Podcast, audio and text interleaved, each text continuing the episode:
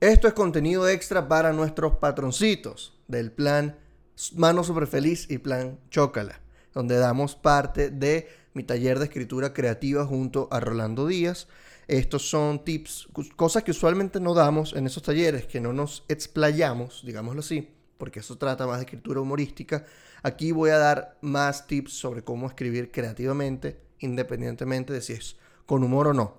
Así que esto va para nuestra primera patroncita del plan eh, Mano Super Feliz, que es Danela, que nos pregunta lo siguiente. Empecé el proyecto de blog hace un año, pero no he podido desarrollar temas por dos razones principales. Primero, no sé por dónde empezar. Me pierdo entre tantas cosas que escribo y tengo falta de estructura. Segundo, tengo miedo de desarrollar la idea por miedo a lo que van a pensar los demás, cómo lo van a interpretar y a que yo no exprese realmente bien mi mensaje y me quedo analizando demasiado lo que voy a decir y no termino de escribir nada. Entonces vamos a hablar hoy del bloqueo, del miedo y de la expresión y hábitos para escribir. ¿Ok? Entonces vamos a empezar por el bloqueo. Todo el mundo, todo escritor ha tenido este bloqueo, la famosa página en blanco, hay hasta libros que hablan del bloqueo y te hacen ejercicios para que desarrolles la escritura aunque no tengas nada que decir. Así que no es un problema que te pase solo a ti, tranquila por ese lado, no es nada grave. ¿Ok? Así que lo primero que te recomiendo hacer para el bloqueo, organiza las ideas. Yo cuando anoto mis ideas en mi cuaderno, hago una línea divisoria entre el párrafo anterior y pongo una palabra que me identifique el tema del cual voy a escribir.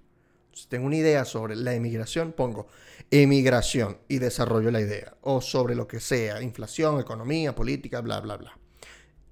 Primero, organiza las ideas con esa etiqueta. Busca una manera, capaz lo etiquetas por colores. Tú sabes que los colores amarillos son post para el blog, los colores azules son para Instagram y así tú vas organizándote bien. Busca tu manera, tu propio sistema para entender tu organización de ideas. Segundo paso, cuando tengas las ideas organizadas, arma documentos en cualquier lugar donde trabajes, en tu computadora, trabajes en Word, en notas, yo trabajo en Google Docs. ¿Por qué? Porque se actualiza, se queda en la nube y puedo revisarlo desde cualquier dispositivo. Entonces, si estoy escribiendo algo, no tengo que tener la computadora siempre para escribir. Si se me ocurre algo, estoy en la calle, abro el documento desde el teléfono y anoto algo. Entonces me gusta mucho trabajar con Google Drive, pero arma esos documentos según las ideas de post o de blog o lo que sea. Y ármalos en una carpeta también. Ten todo muy organizadito, archivado. Tercer paso, en una cuartilla vas a poner todas las ideas relacionadas a un post. Dices, bueno, en este post quiero hablar, qué sé yo, de... Supongamos que eres repostera, que no lo eres, pero vas a poner eh, bueno, cómo hacer una torta. Entonces tengo eh, que escribir, primero tienes que hacer esto, después esto y después esto. Es como seguir una receta, tal cual. Tú tienes que ir paso por paso. Entonces así vas armando la estructura, con guiones o con 1, 2, 3, 4, 5, 6. Entonces básicamente es, primero voy a hablar de esto, desarrollo esta idea. Dos, hablo de esto, desarrollo esta idea y así, así, así, en una cuartilla o menos. Y luego empiezas a desarrollar los párrafos. Entonces, cuando te pierdas en el camino, tú dices, ¿de qué estaba hablando? Subes a la estructura y ves, ah, voy por aquí, tengo que hablar de esto ahorita, tengo que llegar acá. ¿Cómo enlazo esto? Entonces vas ensamblando las ideas, ¿no? Entonces vamos a hablar ahorita del miedo. Eso fue sobre el bloqueo, esos tres pasos. El miedo a desarrollar la idea que no se entiende y se malinterprete y pierdes tiempo analizando la mejor manera de llevar ese mensaje. Lo primero, diferencia tus dos cerebros, ¿no? el cerebro escritor y el cerebro editor. Entonces, tu cerebro editor se está metiendo en el trabajo del cerebro escritor. Es como que está robando cámara. Está diciendo, no, pero tú no, no digas esto, porque tú, no, no, no, no, no, no. Tú tienes que tener tu cerebro escritor en marcha. Cuando uno escribe, uno entra como en un trance. Uno no sabe ni siquiera lo que va a decir hasta que lo dice. De hecho, a veces salen cosas que no sabes de dónde salieron, porque estás metido en el, metida en el texto. Entonces piensa con cerebro de escritor. Estás realmente escribiendo y dejándote llevar. Uno no sabe lo que piensa hasta que lo dice.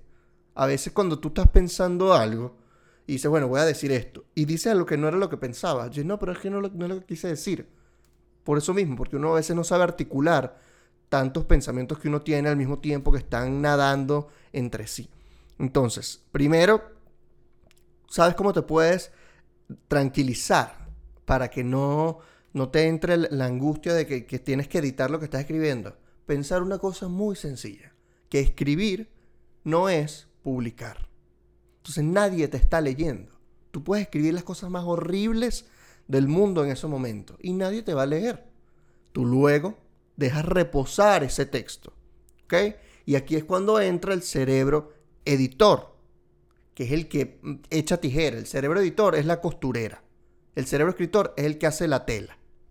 ¿Ok? Entonces tú con tu cerebro editor vas a llegar, ok, vamos a echar tijera aquí, mm, esto, esto está muy largo, esto está muy denso, aquí no se te entiende nada, habla más, habla más clarito, vamos a ponerle lentejuelas a este párrafo, aquí esto, esta falda está muy larga, vamos a cortarle un poquito para que se vea rodilla, me explico, así tal cual es el cerebro editor, te dice que estás divagando mucho, que hay que cortarte vainas porque tenía que ser dos cuartillas y te echaste tres, entonces hay que cortar una, y uno no tiene que tener amor, o sea, uno tiene que sentir cariño por las ideas de uno, pero uno no puede enamorarse. Uno es que, ay, pero que quiero decir esto sí o sí. A veces para el texto es mejor que no digas algunas cosas, que te cortes y ya encontrarás la manera de decirlo en otros textos. Entonces, el reposo es importantísimo. Tú escribes y dejas ese texto ahí, no lo vas a sacar hoy. Tú escribiste hoy, escribiste por dos horas, no joda, cinco cuartillas, te, te fajaste. Entonces tú llegas, Dejas eso, cierras la computadora, te pones a hacer otra vaina, te pones a jugar, te pones a, a escribir otra cosa, a trabajar, a ver noticias, despega la mente. Haz algo que no sea relacionado a ese texto. Luego vas a volver horas después, días después, semanas después. Yo he vuelto años después a un texto. Y decir, erra, si hablé paz aquí, como yo pensé que esto era buena idea. Y empiezo a cortar. Pero lo importante es eso, que tú sepas que escribir no es publicar. Eso te va a dar mucha tranquilidad al momento de desarrollar tus ideas, que ese es tu miedo. No tengas miedo a las malas interpretaciones. Malas interpretaciones va a haber. Y va a haber gente que incluso va a manipular lo que tú dijiste para, para que hagan otras interpretaciones que no existen en, en lo que tú dijiste. Pero no tengas miedo de eso. Lo que tienes que estar es alerta de que ciertas cosas las pueden malinterpretar y lo que puedes hacer es aclararte desde antes de que alguien lo malinterprete. Y decir, mira, yo no quiero que esto se malinterprete de esta manera, quiero explicarme mejor y te explicas mejor. Pero si tú sientes que una idea es muy difícil o que la gente no la va a comprar, que es demasiado políticamente incorrecta, pues piensa dos veces si lo quieres publicar y te quieres ganar ese posible, coño, esa basura de hater que va a llegar, ¿no? Porque va a llegar tu coletazo de haters si escribes algo que no, que no es muy bien aceptado. Pero lo importante es que no te preocupes por eso, sencillamente está alerta, más que no, no te bloquee. Acuérdate que escribir no es publicar. Vamos con el tercer paso, la expresión. La expresión es muy importante al momento de, hacer cualquier eh, actividad artística. ¿Qué es la expresión? Es exprimirse uno mismo exprimirse las ideas, el cerebro, así, sacar algo mediante presión. Eso es expresión. Someterse a una fuerza productiva de lo que sabemos y lo que sentimos en un momento dado. Esto lo dice un escritor y te recomiendo mucho ese libro, si lo puedes comprar. Se llama Teoría, no, se llama eh, la, la creatividad literaria de José Antonio Marina y Álvaro Pombo. Son dos escritores españoles. Y lo editó Ariel, el libro. Dice que no sabemos lo que pensamos antes, que, antes de decirlo, lo que comentaba antes, y que al escribir sabemos que se nos va a ocurrir algo, pero no sabemos qué. Eso es lo que te digo de dejarte de llevar. Dejarte llevar, esa es la expresión, escribir por montones. Y te recomiendo, por último, dos hábitos. El primero es ponte una hora y un día para escribir en el blog. Yo tengo una hora y un día para grabar el podcast, una hora y un día para hacer contenido para Patreon. Yo tengo todo eso planificado. Y ahorita, bueno, que uno está en cuarentena, tiene más tiempo. Entonces tú le dedicas, qué sé yo, los sábados a las 11 de la mañana, tú te vas a sentar dos horas a escribir tu, tu post del blog. Y los domingos lo editas. Y el lunes estás montando. O el domingo en la noche. Tú piensas eh, y organízate. Entonces tú a veces pues, quizá no sabes qué vas a escribir. Tú puedes llegar el, sábado sin idea. Tú dices, ay, coño, me tengo que escribir y no tengo nada. Tú te pones frente a la página en blanco, tú dices, ¿de qué quiero hablar? ¿Qué ideas he tenido últimamente? Y empiezas a anotar las ideas. Y empiezas ahí a, desarrollar algo. Capaz no escribes todo el post, pero por lo menos escribes un párrafo. Y ya al día siguiente tienes más ideas en torno a eso, porque te pones a pensar, a macerar esas ideas en tu cabeza. Pero fue porque te sentaste a escribir.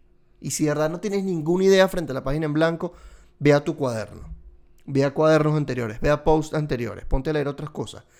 Consume información, que luego la mastiques, la machaques y empiezas a escribir. Y por último, esto es una, una nota, una cita de Rilke, eh, José María Rilke, el, poeta. Creo que es José María. Vamos a ver, José María Rilke. Eh, creo que sí. Sí, José María Rilke. Rainer María Rilke. Verga. Rainer, típico. es que ese nombre es tan común acá. Eh, un verdadero escritor, dice él, es quien escribe aunque no tenga nada que decir. El deseo de la conciencia, el deseo es la conciencia de una necesidad o anticipación de una recompensa. O sea, el deseo de escribir es eso, es vivir tu, eh, tu ensoñación de querer ser escritora, de querer ser blogger o lo, o lo que quieras, ¿no? Entonces, utiliza esas habilidades que tienes para escribir, vive ese sueño, vuelve una y otra vez a por qué escribes, vuelve una y otra vez a la razón por la cual te expresas, a la razón por la cual, por la cual abriste un blog, porque tú compraste ese dominio por algo. Entonces tú recuerda esa razón y, ve, ve alimentándola, ve regando esa matica de esa razón de ser de ti como escritor, como escritora. Ten paciencia, dice Rilke. Él recomienda al joven poeta en su libro Cartas a un joven poeta, que es burda de bueno también aunque no seas poeta, te sirve para desarrollar tu escritura. Dice, eh, investiga la causa que te impele a escribir, examina si ella extiende sus raíces a lo más profundo de tu corazón. Te preguntas a ti misma, ¿debo escribir? La respuesta va a ser sí. Entonces tienes que tener paciencia, tienes que tener madurez para aceptar que a veces las ideas hay que borrarlas, paciencia para aceptar que todavía no te expresas como quieres expresarte, que algún día vas a poder articular todo lo que dices de la manera exacta como te vino al, cerebro. Y ahí es cuando tú dices, ok, estoy expresándome como siempre lo he deseado. Entonces, te dejo este material, estos datos, estos tips, Danela, y a cualquiera de los patroncitos de nuestro plan eh, Mano, super, Mano Super Feliz y plan Chócala. Eh, espero que te interese, que te guste. Y si estás viendo esto y no eres patroncito, únete a patreon.com slash R del búfalo para más de estos datos, de, estos, de, de este contenido extra que tenemos por ahí.